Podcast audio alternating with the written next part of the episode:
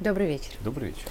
Сегодня хотелось бы поговорить про некую конспирологическую теорию, которая в очередной раз может оказаться совсем не конспирологией, а именно про то, что сейчас Украина всеми силами будет стараться, а, потопить наш теплоход, пароход, судно любое, неважно, вот что-нибудь, и потом списать это на месть за срыв сделки и показать, что вот, собственно говоря, как все, как они могут, если надо. Но что еще печальнее, они могут сейчас, вот это может быть дымовой завесой, а могут постараться исполнить э, малазийский не Боинг, а малазийский, условно, какой-нибудь танкер, э, который потопят, притом не свой и не наш. Сухогруз, вполне вероятно, сухогруз. Э, естественно, не принадлежащий ни России, ни Украине, Украины их и нет особо. Вот. А какого-нибудь западному государству списать это на Россию и сказать, вот, мы же говорили. Вот. А, насколько есть такая угроза и в целом, к чему они сейчас готовы, переходя на террористический язык? Вопрос о том, к чему они сейчас готовы, очень сложен, потому что готовы, собственно говоря, не они. Чтобы ответить, что они теперь будут делать, нужно понять, чего они больше всего на свете сейчас боятся. Спойлер, как принято писать в интернетах. Нас боятся меньше. А вот этого боятся больше. Я начну не с террористической угрозы. Буквально пару дней назад, как обычно в социальных сетях, разыскивая разные социологические исследования по поводу того, что происходит на Украине и в России, я наткнулся на исследование, проведенное в Австрии.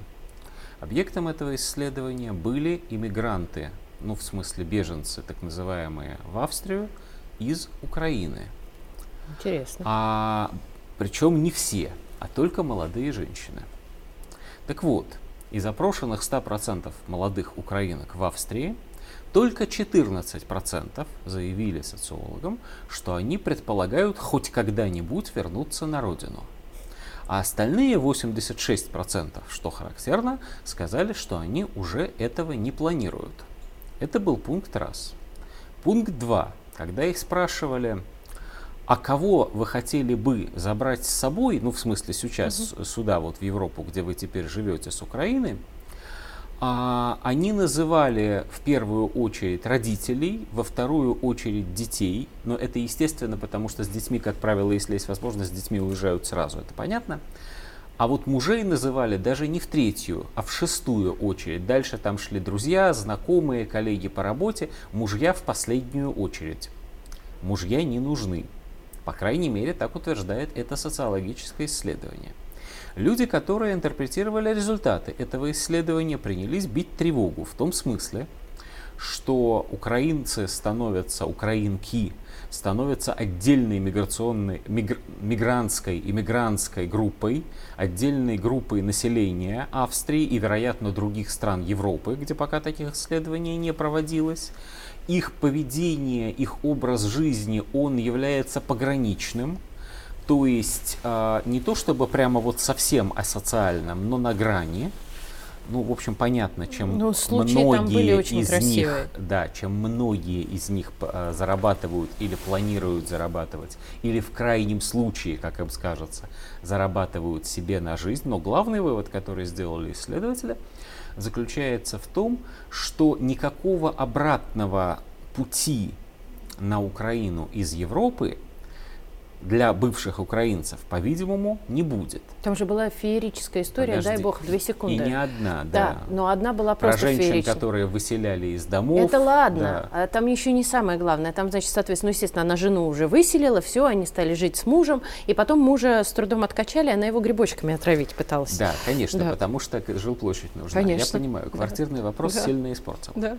Это исследование происходилось не на пустом месте.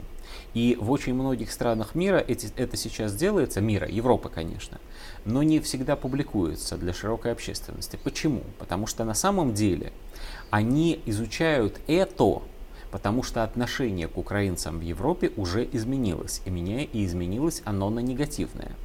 И это неудивительно, потому что довольно большое количество беженцев, которое исчисляется миллионами человек – начинает очень сильно влиять на социальную сферу Европы, с одной стороны.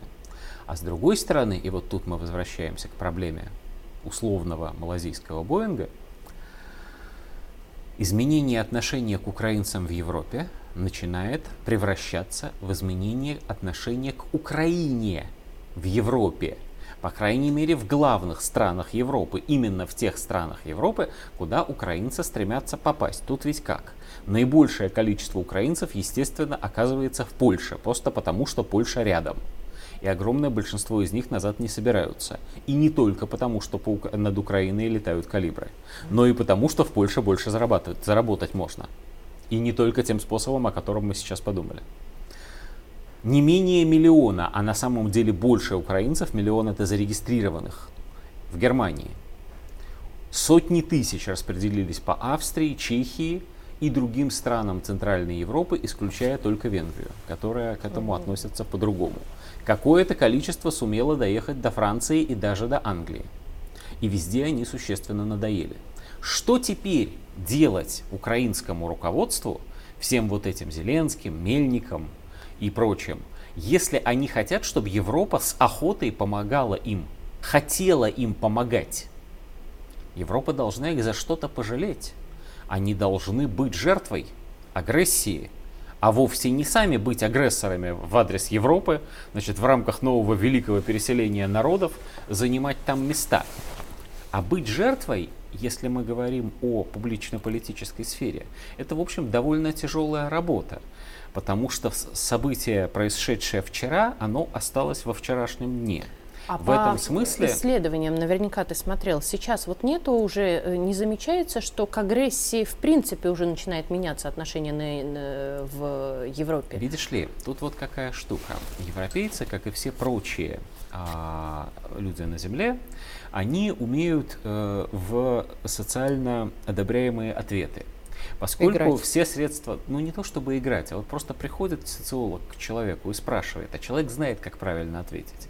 Что он на самом деле думает, он тоже знает. Но он знает, как правильно ответить и уверен, что так отвечает большинство. Почему он так уверен? Потому что об этом ему говорят с экрана телевизора, из социальных сетей, из газет. Об этом он а, объясняется с соседями, каждый из которых ему говорят примерно следующее. Слушай, ну на самом-то деле, конечно, мы не очень, ну, ну, ну так же правильно, так же надо. Вот а, из серии «так же надо» пока большинство населения в Европе решительно осуждает Россию, решительно вот, и решительно поддерживает Украину. Правда, так, и то же самое большинство, абсолютно те же самые люди, столь же решительно не хотят вступления своих стран в войну с Россией. Потому что поддерживать Украину это одно, а воевать с русскими это немножко другое. А поддерживать немножко или жалеть? за рамках. Вот. А вот отношение к украинцам, как мы только что видели, оно уже изменилось.